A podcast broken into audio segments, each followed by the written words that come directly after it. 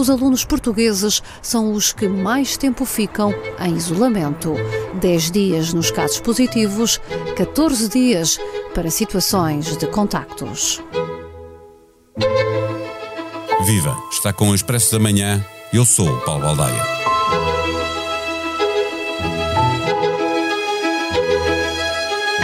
Mais de metade dos surtos conhecidos estão nas escolas, mas muitas vezes são declarados surtos quando só é conhecido um caso naquela comunidade escolar e todos os dias há turmas inteiras a serem enviadas para casa em isolamento profilático. Há uma espécie de confinamento parcial a acontecer diariamente no ensino público e privado.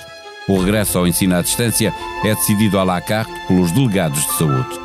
Pais e diretores de escola têm dificuldade em perceber os critérios e estranham que, perante as mesmas circunstâncias, alguns alunos se mantenham na escola com aulas presenciais e outros tenham de ir para casa duas semanas com aulas online. Se havia aprendizagens para recuperar por causa dos confinamentos anteriores, é certo que essa recuperação não avança para os alunos que regressam momentaneamente ao ensino à distância. Para esses, o mais certo é a acumulação dos atrasos. Neste episódio, para percebermos melhor o que está a acontecer nas escolas, conversamos com Filinto Lima, presidente da Associação Nacional de Diretores de Agrupamentos e Escolas Públicas. O Expresso da Manhã tem o patrocínio do BPI.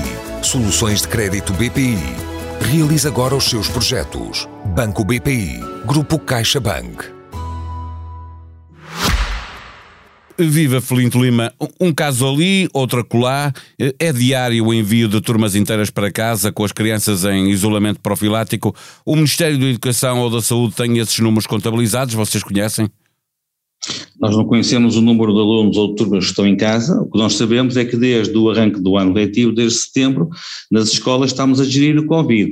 E sente-se que nas últimas semanas cada vez mais turmas, cada vez mais alunos são mandados confinar para casa através dos delegados de saúde. Aliás, as crianças são aquelas que estão a pagar e vão pagar a maior fatura desta, desta pandemia, porque isto de aprender à distância é muito constrangedor e, portanto, já sabemos eh, que, que é uma situação que nós não queríamos que acontecesse, mas está a acontecer, é um mal menor para os nossos alunos. Esta situação com decisões à la carte está novamente a deixar alguns alunos para trás, é isso? Nós gostaríamos é que os delegados de saúde, quando confinassem as nossas crianças, os nossos alunos, os nossos jovens, pensassem que eles irão ter um grande atraso nas aprendizagens, mas mais do que isso, pensassem se isso é positivo para a sua socialização. Pensamos que não. Pensassem se isto é positivo para o seu bem-estar emocional. Também pensamos que não. Ou seja, essa atitude dos delegados de saúde deve ser, de facto, uh, tomada em sentido, em sentido, quando isso de facto justificar. E por vezes pensamos que nem sempre se justifica. Eu estou-me a lembrar do caso de Matosinhos da Escola de Sanjens, onde de uma vez só foram mandados para casa 16 turmas, vou repetir, 16 turmas do primeiro ciclo.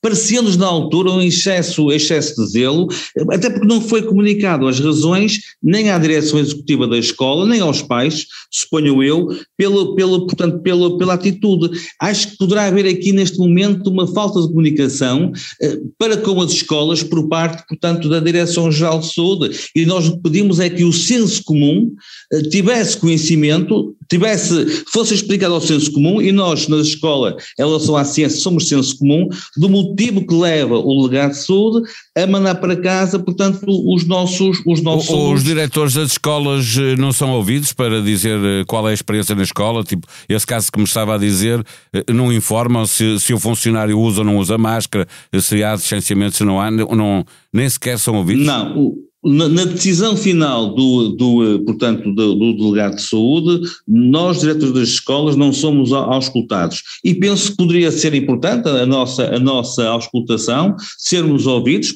sendo certo que, com certeza, que a última decisão competirá sempre ao delegado de saúde, mas nós de facto não somos auscultados de uma forma global pelos delegados de saúde e nesse sentido não me admira que hajam decisões diferentes de conselho para conselho eh, perante situações muito idênticas nas nossas escolas.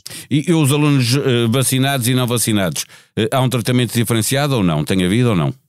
Sente-se eh, sente uma grande diferença. Sente-se que neste momento quem está a confinar, de facto, são aqueles alunos que não foram vacinados, isso não há dúvida. E, e também aquelas crianças que no primeiro ciclo, ou onde no primeiro ciclo, não é obrigatório o uso da máscara. Essas, essas crianças do, dos 5, 6 anos até aos 11, 12 anos são aquelas que neste momento estão a, a confinar. Os professores, hum, poderia dizer que são casos residuais, acontece, professores terem que confinar, e também os nossos alunos mais velhos, sobretudo sobretudo aqueles alunos do ensino secundário, que anteriormente confinavam bastante, mas desta vez, por terem a toma da vacina e também por usarem a máscara, estão a confinar, portanto, cada vez menos.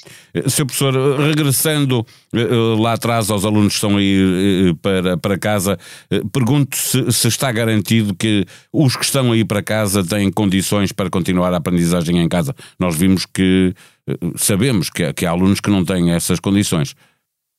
Bom, eu, eu, eu recebi há, poucos dias com muita alegria eh, eh, a notícia do Ministério da Educação que nos próximos dias, penso, penso eu que é nos próximos dias, eh, chegarão às escolas o resto dos computadores, ou seja, os 600 mil computadores que o Primeiro-Ministro disse que iriam chegar, portanto, em abril do ano passado a setembro do ano, em setembro do ano passado. Mas depois houve aí uma reafirmação Exato. e, portanto, já passou para este ano letivo. O que eu gostaria é que estes números, que nós já, as escolas já conhecem, quantos computadores irão chegar às escolas, penso eu, no, no, mais curto espaço de tempo possível. Nós temos já na nossa posse o número de, de, computadores que irão chegar à escola. Gostaria que esta promessa se concretizasse no mais curto espaço de tempo possível. Como nós já sabemos o número de computadores que as escolas irão receber. Estou muito convencido que nos próximos dias teremos uma prenda de Natal. Eu gostaria que fosse uma prenda de Natal, um pouco já atrasada, é evidente, mas uma prenda de Natal para os nossos alunos, para que o ensino à distância se processe da melhor forma possível. Embora, como eu disse, é um ensino muito constrangedor e é um ensino muito redutor. Que deixa sempre matéria para trás. Eh, eh, Exatamente. E, e, e eu pergunto-lhe se os alunos estão constantemente a ser enviados para casa, como é que está a ser feita a recuperação da aprendizagem que resulta do facto de ter havido confinamentos? Exatamente, eu ia completar a minha resposta. Daí ter, o Ministério da Educação ter pedido às escolas que fizessem um plano de recuperação das aprendizagens. E é isso que estamos a fazer. Agora, eu também queria aqui acalmar um pouco os pais, porque esse plano de recuperação de, de, das aprendizagens, que é dificultado com certeza pelo confinamento de, das crianças e dos alunos, é um plano para dois anos. Portanto, não é um plano só para este ano letivo, mas de facto, para este plano também é necessário que os alunos estejam em permanência na, na, na, escola, porque esse plano foi pensado no regime presencial dos alunos e não no regime à distância, mas é um plano para dois anos. Estou convencido também que durante este ano e o próximo nós conseguiremos dar conta do recado, tendo em conta o plano de recuperação que cada escola elaborou, eh, portanto, a partir do Ministério da Educação. A maioria dos alunos que estão a ser enviados para casa, pergunto-lhe, eh, são alunos com menos de 12 anos, aquele já há pouco falava disso, de não usarem máscara, eh, porque isso obriga a que os pais também tenham que ir, não é? Que têm que ficar em casa a trabalhar. Exatamente. É, é, é que isso é mau para os alunos, é mau para a sua socialização, é, é mau para o seu bem-estar emocional, é mau para a sua saúde mental, mas é muito mau para os pais. Os pais, com alunos do primeiro ciclo, são esses que estão a confinar, maioritariamente, são alunos do primeiro ciclo, são crianças, os pais têm que ir para casa tomar conta dos seus filhos, acompanhar os seus filhos no ensino remoto de emergência. Portanto, é mau para, para os alunos, é mau para os pais e é muito mau para a economia portuguesa. Receia que se houver um crescimento exponencial a seguir às festas, como aconteceu o ano passado e desta vez as pessoas vão circular, eh, que a pausa leitiva que está agora prevista para 10 de janeiro acabe por ser prolongada? A semana da contenção, que é essa semana que está referida, a primeira semana de janeiro, a que eu chamo semana da ressaca, eh, eu não sei se chegará para, de facto, eh, eh, fazer frente às consequências dos desvarios dos adultos por alturas de Natal e por alturas do Ano Novo. Eu não sei se chegará. E eu estou a rezar para que chegue. Eu sou crente e, portanto, estou a rezar para que chegue. Porque senão vamos ter que ter mais, eh, vamos ter ter mais pausas, eventualmente durante o mês de janeiro, e não é isso que se pretende. O que se pretende, o que se pretendia é que o calendário escolar não fosse alterado. Mas vai ser alterado, em virtude, com certeza, dos previsíveis desvarios, como eu já disse, dos nossos adultos. E, portanto, vai ser empurrado uma semana para, para para, para, para a frente. Eu faço votos para que essa semana chegue, de facto, para, para combater os excessos ou a consequência dos excessos que previsivelmente os adultos irão ter no Natal e, na, e no Ano Novo. Finalmente, Filindo Lima, a testagem nas escolas tem, tem estado a ser feita? Uh, não? E já agora, uh, outra pergunta em cima desta, uh, espera que nesse regresso às aulas depois das festas haja uma testagem geral nas escolas? Eu espero que no regresso ao, ao, ao, segundo período letivo, quando as escolas abrirem a 10 de janeiro, no, as nossas crianças, menores de 12 anos, estejam já vacinadas. Eu espero isso. Ao mesmo tempo, espero também, é preciso não esquecer, eh, que os nossos professores e o nosso pessoal não docente também deverá ser considerado prioritário na toma da vacina. E é um assunto que não se tem falado. E também espero que o único teste fizemos nas escolas em setembro seja mais, portanto, seja mais assíduo, ou seja, seja mais frequente. É necessário testar, testar, testar, que era uma, é, foi a palavra que nós ouvimos até há bem pouco tempo. Durante este ano letivo, de facto, testámos nas escolas uma única vez e foi no arranque do ano letivo que está, que está agora em curso. E, portanto, espera que, pelo menos, no, no regresso às aulas a 10 de janeiro ou, a, ou, ou noutra data, nada tem que acabar por ser, eh, que haja um, um teste eh, nas escolas como foi feito em setembro.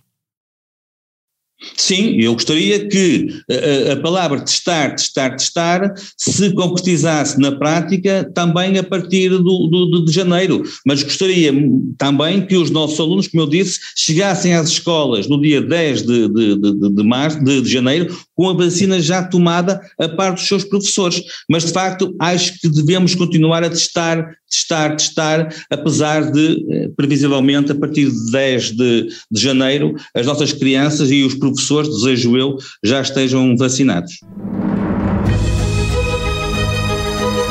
Em expresso.pt, toda a informação sobre a polémica com o parecer científico que deu origem à recomendação para se vacinarem as crianças a partir dos 5 anos. Esse parecer, que vários partidos da oposição pediram para ser publicado, que a DGS disse que não seria e que o governo deu ordens para que fosse. Dia 30 de janeiro há eleições.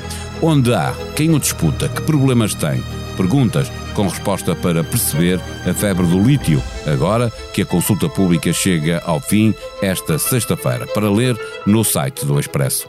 Fazer esqui, snowboard ou simplesmente escorregar na neve num tobogã vai ser possível no nosso país já a partir deste sábado. A abertura da estância de esqui da Serra da Estrela está marcada para dia 11, a contar com a queda de muita neve, de acordo com as previsões meteorológicas, mas as pistas podem abrir mesmo que tal não aconteça, recorrendo à produção de neve artificial. A sonoplastia deste episódio foi de João Martins. Tenham um bom dia, um bom fim de semana. Nós voltamos na segunda-feira. Até lá. O Expresso da Manhã tem o patrocínio do BPI. Soluções de crédito BPI. Realize agora os seus projetos. Banco BPI. Grupo CaixaBank.